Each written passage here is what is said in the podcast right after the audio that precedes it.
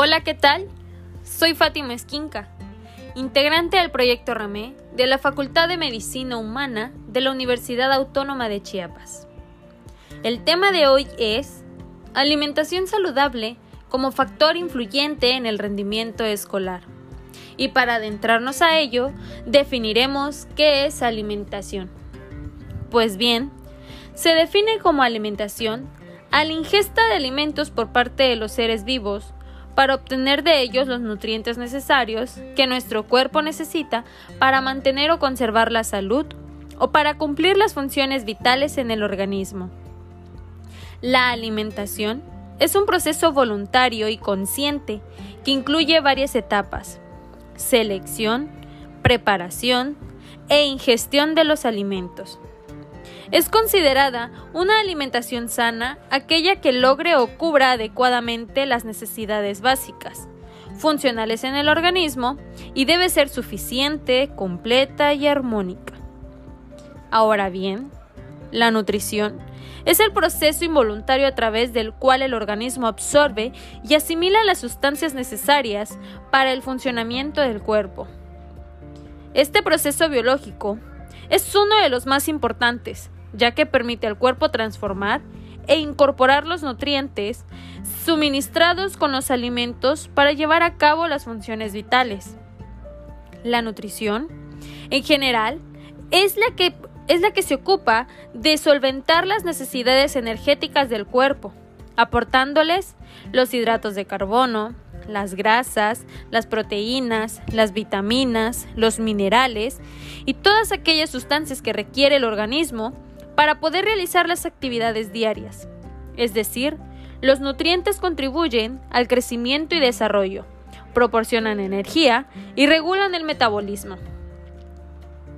Para garantizar una buena nutrición, se deben tener en claro tres conceptos importantes, tales como el balance, la variedad y la moderación.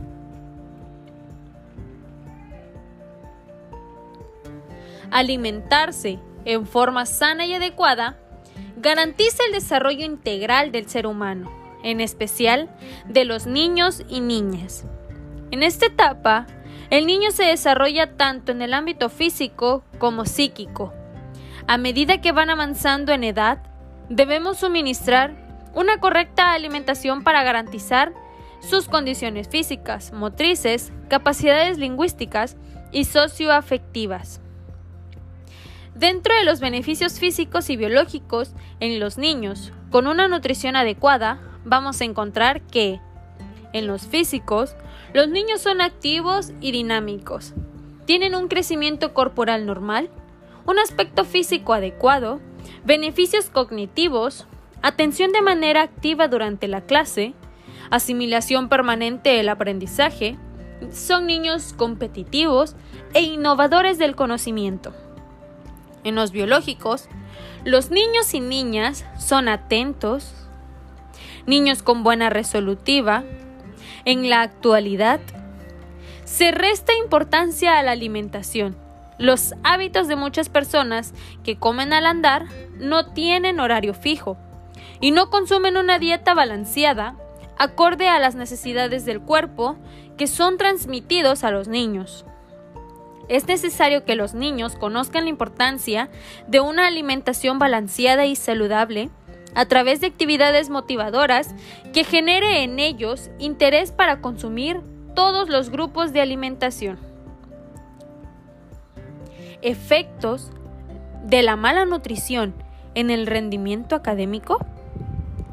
Ya en los años 60, los estudios indicaban a la mala nutrición en los niños como un factor de riesgo por sus efectos perjudiciales en el desarrollo de los niños, a pesar de coexistir con una gama de factores ambientales, biofísicos y sociales también perjudiciales, estudios más recientes comprueban la hipótesis de que el rendimiento académico se ve afectado negativamente por la inadecuada nutrición de los niños en edades escolares ya que la desnutrición en los primeros años de vida afecta el crecimiento del cerebro y el desarrollo intelectual.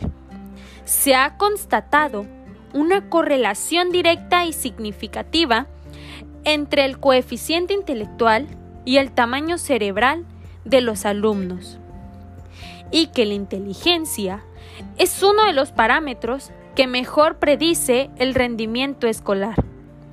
Asimismo, estudios revelan que el desarrollo del cerebro, el cociente, el cociente intelectual del niño y los logros académicos están fuerte y significativamente interrelacionados. De igual forma, los parámetros medidos a edad temprana, estatus socioeconómico, habilidad intelectual, logros escolares, puntaje Z, circunferencias de la cabeza por edad, son buenos predictores de la, de la situación educativa más posterior. Conocer la anterior puede ser útil para establecer una planificación educativa y de nutrición en la primera infancia.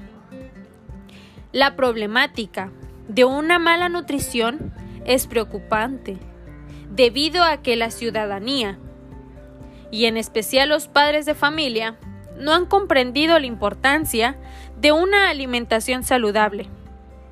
Con la ingesta diaria de alimentos que proporcionan nutrientes a sus hijos desde edades muy tempranas, la necesidad de cumplir con buenos hábitos alimenticios y realizar ejercicio diario, una buena alimentación en los escolares juega un papel importante y fundamental para su desarrollo intelectual físico y social.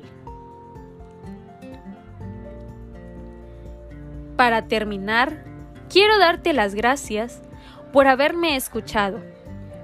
Y si el tema te pareció importante, invitarte a difundir Ramé y, seguirnos en nuestras redes sociales. En Instagram como Ramé-FacMed, en Facebook como Ramé y en YouTube como Ramé FacMed. Y recuerda que donde quiera que se ame el arte de la medicina, se ama también a la humanidad. Gracias.